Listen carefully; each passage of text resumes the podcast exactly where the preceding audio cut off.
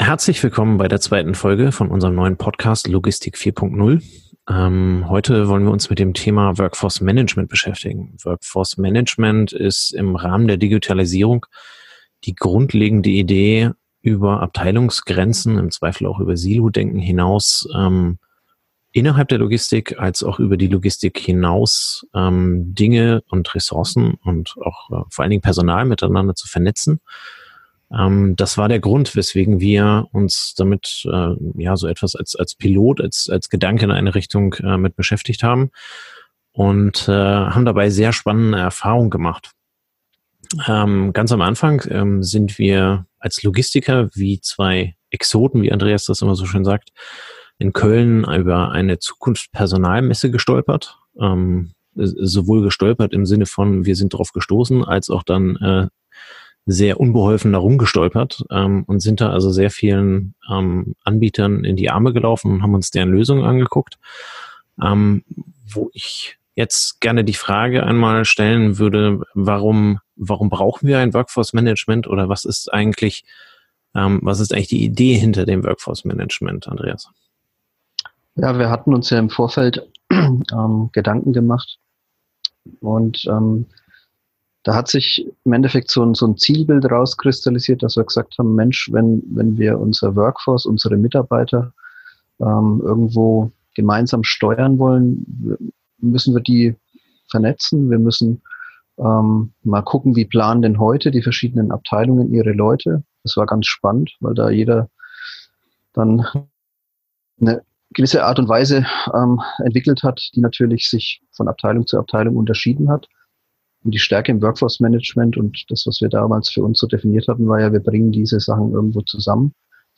Und ähm, ja, so sind wir losmarschiert, dass wir gesagt haben, Ziel wäre ja, unsere Abteilungen, unsere Läger, unser, unser Lager an sich mit verschiedenen Abteilungen und unsere Läger übergreifend ähm, so irgendwie miteinander spielen lassen zu können, dass sie die Arbeitslast, die auf alle gemeinsam zukommt, ähm, gemeinsam bewältigen.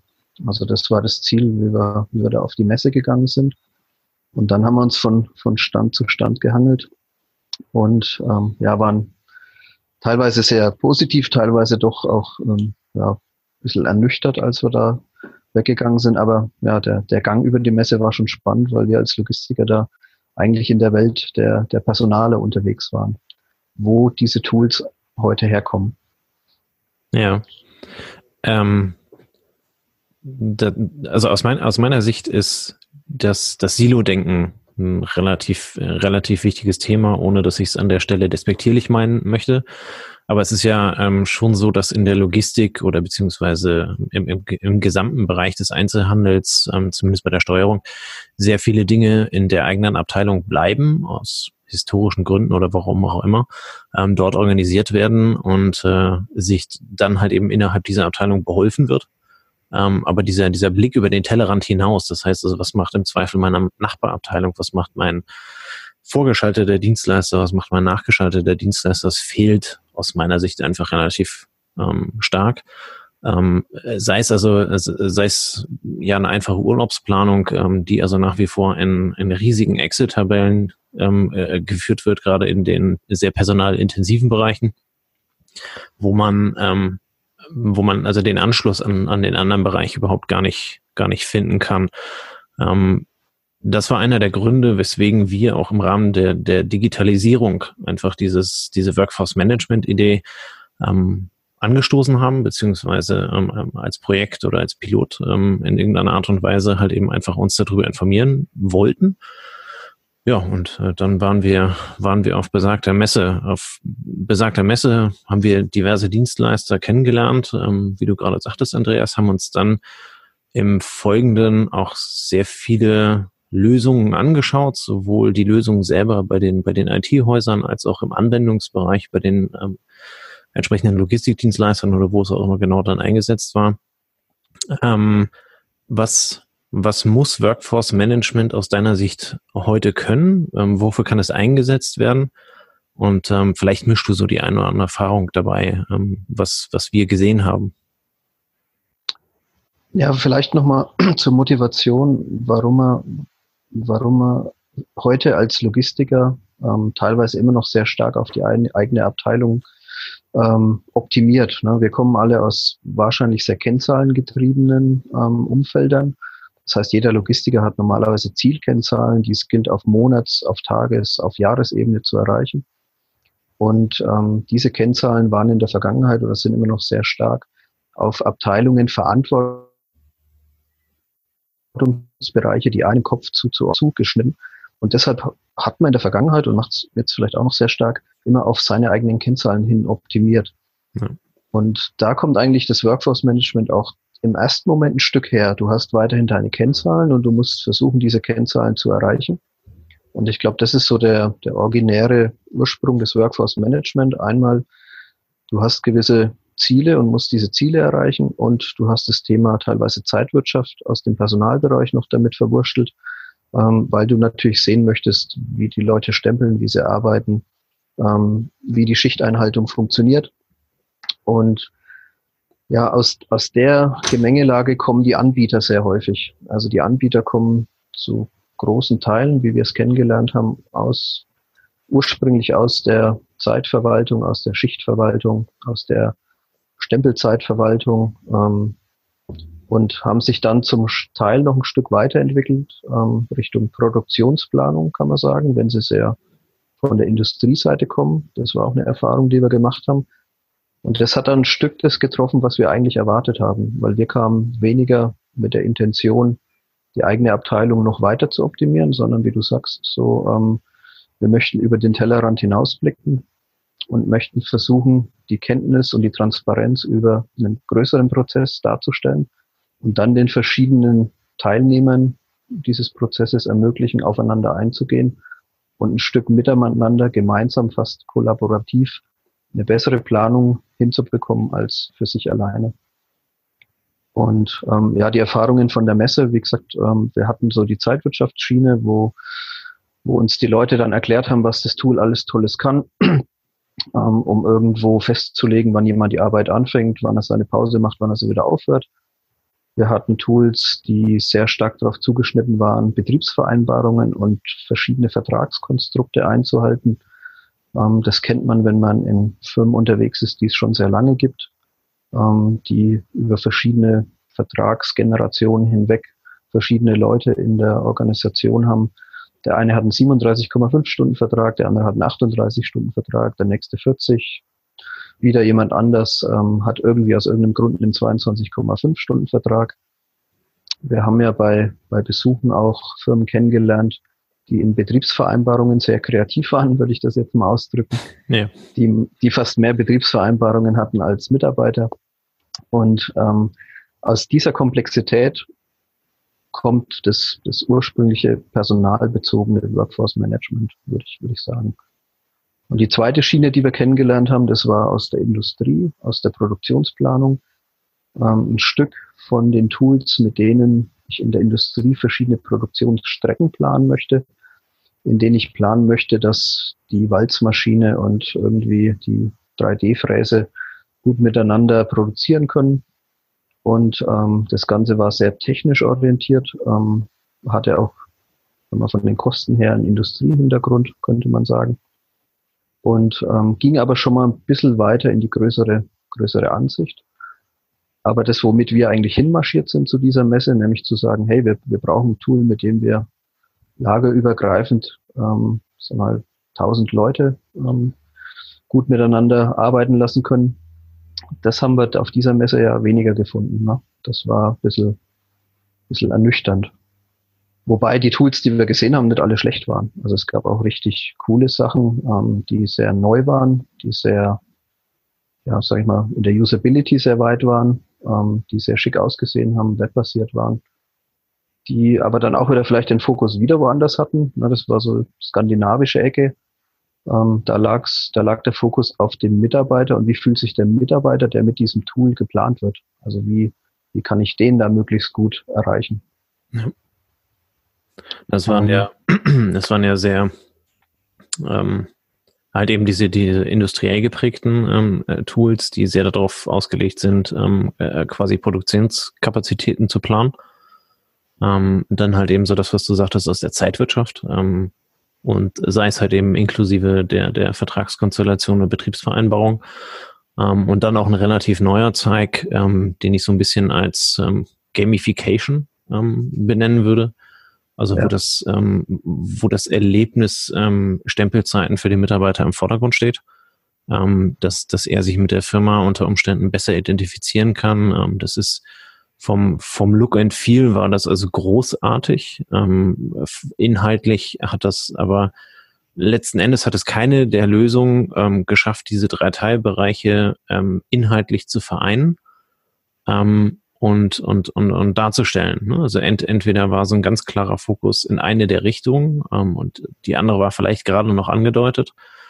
Ähm, aber auch bei den, äh, auch bei den späteren Besuchen, die wir dann bei einer ganzen Reihe von, äh, von, von Unternehmen gemacht haben, ähm, fiel immer wieder auf, dass es einen, einen ganz bestimmten Fokus ähm, für, für dieses ähm, für dieses Tool gab. Ne? Also es war grundsätzlich immer die Idee dahinter, einen, einen Prozess, der sehr Excel-Tabellen-lastig oder wie auch immer lastig war, ähm, auch Papier war da teilweise noch dabei, ähm, zu, zu digitalisieren und äh, damit halt eben vom, vom Workload her unter Umständen zu vereinfachen und vor allen Dingen zu automatisieren ähm, letzten Endes äh, ein, ein, ein Tool, was also, ähm, keine Ahnung, 25 äh, Betriebsvereinbarungen und äh, 28 verschiedene äh, Vertragskonstellationen abbilden und automatisieren kann, ist eine große Hilfe für die Firma, ähm, äh, die das vorher also auf dem, auf dem Blatt Papier machen musste. Ähm, von daher ähm, hat, hat, hat das Tool durchaus eine Daseinsberechtigung, aber das, was wir eigentlich gesucht haben, ähm, haben wir an der Stelle so nicht gefunden. Ne? Also ähm, äh, dass, dass also über, dass ich sowohl die Zeitwirtschaft als auch Teile der Produktionsplanung, die ich ja in der Logistik auch immer irgendwie ausgestalten kann, als auch dann halt eben ähm, äh, Themen der, der, der Kapazitätenplanung gab es ja so in keinem Tool irgendwie zusammengefasst. So, dass es halt ja, was auch Passt. Was auch wenig vertreten war, war das Thema Kollaboration. Also was ja. wir ja auch noch gesehen hatten, war ähm, in Rotterdam ähm, eine Firma, die, die in sehr großem Stil ähm, ja, eine, eine, eine Logistik betreibt über, über zig Hallen, wo wir ja, auf einer Insel unterwegs waren, die, die echt beeindruckend war. Ja, ich glaube, es ähm, waren 48 Lagerstandorte. Ähm, ja, genau, genau. Alle gleichzeitig also auf, also die vom äh, Layout her genau gleich waren ähm, die aber in einer einzigen Anwendung verwaltet wurden. Ja, riesengroß. Und da hast du schon gemerkt, okay, hier ist jetzt ein Ansatz, der stark auf die Logistik abzielt. Hier ist ein Ansatz, der versucht, ähm, abteilungs- und lagerübergreifend das Ganze ähm, unter einen Hut zu bekommen. Aber er hatte den, den Wert im Hintergrund, ich zentralisiere die Planung. Ja. Und das war ja was, wo wir gesagt haben, das möchten wir eigentlich nicht, weil wir glauben, dass die Mitarbeiter vor Ort mit ihren Teams immer noch die besten Entscheidungen treffen und du eine zentralisierte Planung ja nur handeln kannst, wenn dich die Automatik unterstützt. Das heißt, du pflegst irgendwelche Kriterien ein und der verplant danach. Aber Möglichkeiten da auf irgendwelche, sagen wir, sehr menschlichen Sachen einzugehen, ähm, auf individuelle Bedürfnisse, sei es jetzt die berühmte Fahrgemeinschaft oder Sympathien und Antipathien in einem Team oder ähm, kundenorientierte Planung, na, dass man sagt, der eine kann das eine besser und der andere kann das andere besser. Das haben wir da dann weniger kennengelernt. Und das war, das war eigentlich nochmal so, ein, so eine Komponente, die ergänzend zu der Messe bei unseren Referenzkundenbesuchen entdeckt wurde, nämlich eine sehr zentralisierte Planung, wo ich nach festen Kriterien ähm, jemanden die Mannschaften planen lasse, der auch keine Ahnung hat, wer da dahinter steckt. Also ob das die Frau Meier ist oder der Herr Müller, das weiß der Planer nicht, sondern der Planer hat feste Kriterien, nach denen er versucht, einen Plan zurechtzustricken und diesen Plan drückt er dann von oben sozusagen in die Organisation rein. Ja. Ähm, genau. Das, das führt am Ende zu einer, zu einer eigentlich ganz spannenden Frage, die wir, ähm, also mit der wir uns dann konfrontiert gesehen haben. Ähm, wir haben keine 48 Lagerstandorte, die wir verwalten können. ähm, wir nicht. haben auch, bitte? Noch nicht.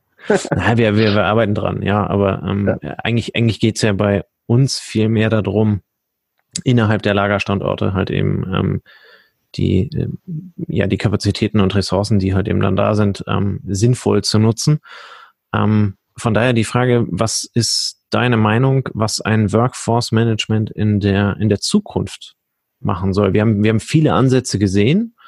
Ähm, wir haben festgestellt, unser Wunsch ist da nicht umgesetzt ähm, bis dato. Ähm, äh, von daher, was, was meinst du, was ein Workforce Management in der Zukunft weniger für uns, sondern vielmehr halt eben für, äh, für Logistikdienstleister ähm, bringen kann oder beziehungsweise bringen sollte?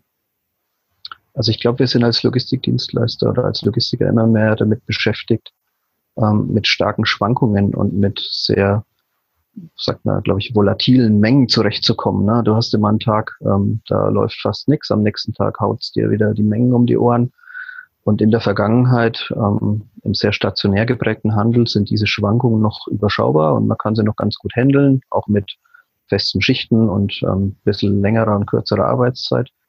Sobald aber der Onlinehandel da reinkommt, der dazu führt, dass der, Kon der, der Konsumentenverbrauch viel direkter auf die Logistik durchschlägt. Also man muss sich ja überlegen, dass bei so einem klassischen LEH ähm, die Filiale oder der Markt als Kompensator von starken Mengen ähm, zwischen, zwischen Logistik und, äh, und Kunde steht. Ähm, das heißt, an Weihnachten zieht sich die Filiale ganz viel Lachs in die Kühlregale, damit der Kunde, der dann zu Weihnachten einkaufen möchte, dort auch die Mengen findet. Und als Logistiker kannst du dich da ein Stück drauf einstellen. Ähm, in, den, in diesen Strukturen ist auch noch das, sagen wir, eine, eine Gesellschaft oder ein, ein Lager vor Ort in der Region auch nochmal ein Kompensator. Das heißt, dort weiß der Einkäufer auch, ich brauche den Lachs zu Weihnachten, also hole ich mir ähm, irgendwann Anfang Dezember die entsprechenden Mengen und takte das schon mal ein. Aber was mit dem Onlinehandel passiert, ist halt, der Konsument hat jetzt einen Bedarf. Ne, Sonntagabend ähm, wechselt das Wetter auf, äh, auf schön, schön Wetter und dann bestellt er noch seinen Grill und dann kommen diese Grillbestellungen halt massiv. Übers Wochenende sammeln sie sich an und am Montag schlägt es ein. Und ja. das fordert uns als Logistiker natürlich viel stärker, weil wir auch wieder gelernt haben, uns zu optimieren und haben natürlich keine Leute zu viel an Bord, sondern immer so viel, wie wir brauchen. Und wenn dann so eine Mengenschwankung kommt, dann musst du eigentlich alle Kräfte mobilisieren, um das hinzubekommen, ähm, wenn du damit nicht gerechnet hast. Und ich glaube, das ist eine massive Herausforderung für so ein Workforce Management, nämlich die Ressourcen wirklich sehr zielgerechtet in fast ja, keiner Planung auf Tagesbasis, sondern irgendwie in der untertägigen Planung bestmöglich einsetzen zu können, vielleicht sogar auch priorisiert. Ne? Vielleicht steckt dahinter auch, was muss zuerst fertig werden und was kann später kommen, was müssen wir heute machen, was können wir schieben. Und ähm, das ist eine Herausforderung, also mit diesen Schwankungen zurechtzukommen und sehr schnell damit zurechtzukommen. Die zweite ist, die Leute zu vernetzen. Ähm, wir sind es gewohnt, dass wir verschiedene Abteilungen über eine gewisse Art und Weise vernetzt haben. In der Vergangenheit war es dann der, der tägliche Schurfix, wo man sich abstimmt, wie kommst du mit den Mengen zurecht, wie können wir unsere Leute tauschen, damit es morgen besser klappt. Wenn wir das aber in Echtzeit machen wollen, dann müssen wir nicht nur die Führungskräfte vernetzen, sondern auch die Leute, die auf der Fläche arbeiten. Und da ist es für mich ganz spannend, das, das Thema App finde ich da total super, ja, ähm, den Leuten über die App zu ermöglichen, ähm, die gleichen Informationen zu haben wie die Steuerung, und zwar in einer sehr kurzen Reaktionszeit. Das heißt, wenn der Planer sieht, die Mengen haben sich die letzten zwei Stunden nicht so entwickelt wie geplant, ähm, und er möchte dann für seine Abteilung die, die Teams anders formieren, dann kann das ja in, in einer sehr schnellen Zeit ähm, ins Team rein kommuniziert werden. Also ich denke, das muss unbedingt kommen. Und dazu gehört dann auch, dass diese App so aufgebaut ist, dass die Leute, die sie nutzen, sie gern nutzen. Das heißt, man fragt auf einmal, wie, wie hättest du es gern als Mitarbeiter, dass, dass die App von dir bedient werden kann. Und ähm, dann kommt der End-to-End-Gedanke, ne, den du schon gebracht hast zuletzt. Das heißt, die Kette von Anfang bis Ende durchzudenken, vom vom Lieferanten in der Informationslieferung ähm, über, sage ich mal, den LKW, der irgendwas irgendwo hinbringt oder die, die Ladungsträger, die dafür sorgen, dass Ware von A nach B kommt ähm, und dann den Intralogistikprozess von der Vereinnahmung über das Verbringen ins Regal, über das Kommissionieren bis zur Bereitstellung, bis wieder zum Abtransport und der Abtransport auch wieder ähm, der Lkw-Fahrer vernetzt bis zur Zustellung, wo er hin muss. Und ich glaube, das ähm, das ist ein ganz anderes Themenfeld als der Hintergrund, aus dem die teilweise etablierten Workforce Management Lösungen in der Vergangenheit entstanden sind. Ja, sehe ich sehr ähnlich. Also ähm, ist jetzt nicht verwunderlich, dass ich es ähnlich sehe, aber ähm, wir hatten ja schon in der letzten Folge einmal ähm, erklärt, dass eigentlich so diese ja die abteilungsinternen Optimierung äh, oder auch auch ja, unternehmensinternen Optimierung an eine gewisse Grenze stoßen, ähm, dass von außen ganz neue Herausforderungen an uns herantreten durch ein Online-Geschäft, durch eine Globalisierung, durch was auch immer, durch durch durch die generellen Auswirkungen der Digitalisierung also auch eine viel kleinteiligere ähm, Logistik, als es bisher ähm, immer der Fall war, ähm, wo es einfach notwendig wird aus unserer Sicht. Ähm, deswegen beschäftigen wir uns damit. Ähm, aber halt eben auch mit, mit, mit Blick in die Zukunft, ähm, wo es einfach notwendig wird, sich genau auf diese Herausforderung einzustellen. Ne? Und ähm, das, das kann ich einerseits über, über, über massenhaft ähm, äh, Zeitarbeit machen, äh, die ich von außen hole, aber der Markt ist auch ähm, beschränkt. Beschränkt im Sinne von, die Ressourcen stehen nicht immer dann zur Verfügung, weil typischerweise brauchen es alle zu Weihnachten und zu Ostern. Ähm, das heißt also, ich muss viel mehr in-house gucken, ähm, ob ich die Ressourcen, die ich im, in der Logistik einsetze, nicht anderweitig in den etwas ähm, niedrigeren äh, Zeiten, wo es weniger Volumen ist, entsprechend qualifiziere, so dass ich sie in den hochtrabenden Zeiten dann halt eben im Zweifel unterschiedlich einsetzen kann, ähm, sie unterschiedlich steuern kann, so wie du gesagt hast, ähm, beispielsweise auch so eine, so eine Prioritätenabarbeitung.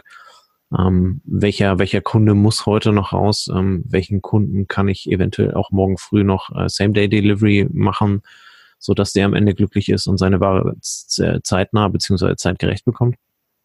Ähm, und ich glaube, da, da ist es einfach viel wichtiger, ähm, die, äh, also sowohl intern im, in der Logistik selber als auch über die eigenen äh, Unternehmensgrenzen hinaus eine Vernetzung stattfinden zu lassen, ähm, äh, damit äh, ja, damit der Warenfluss am Ende optimiert werden kann. Und das kann ein Workforce Management eigentlich relativ simpel darstellen. Ähm, jetzt, das ist aus der, aus der Sicht des, äh, des, des einfachen Logistikers, ähm, weil da jede Menge Programmierarbeit dahinter ist. Aber wenn ich, wenn ich die Anforderungen des einen kenne und äh, wenn ich dann auf der anderen Seite die Strecken und die Wege kenne, wie ich da hinkomme, kann ich sie halt eben entsprechend ähm, darauf optimieren. Und ich denke, das ist ein Thema, wo es in der Logistik anfängt, spannend zu werden, aber wo wir noch lange nicht da sind, äh, wo wir eigentlich hinwollen oder hin können ähm, beziehungsweise wo der Endkunde uns als Logistiker halt eben am Ende auch herausfordert. Ja, also man könnte jetzt noch sagen, ähm, Mensch, die Logistik entwickelt sich doch immer mehr Richtung Automatisierung. Was braucht ihr da noch ein Workforce-Management für die Steuerung eurer Leute? Es werden irgendwann nicht mehr viele Leute übrig bleiben.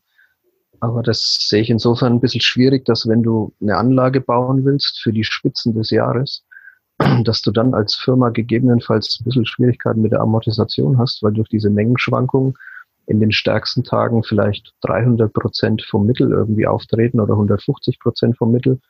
Und das heißt, die Herausforderung würde ja dann bestehen, wenn du alles automatisierst, ähm, dass du, dass du die Anlage so ausrichtest, dass du das ganze Jahr mit einer Anlage fährst, die eigentlich für die zwei stärksten Tage des Jahres gebaut ist. Und das heißt, Logistiker werden auch da überlegen müssen, ob sie so ein konstantes Geschäft haben, dass sie sagen, okay, ich decke einen gewissen Grundsatz meiner Arbeit mit Automatisierung ab und das läuft auch immer durch und deshalb amortisieren sich diese Anlagen ganz gut.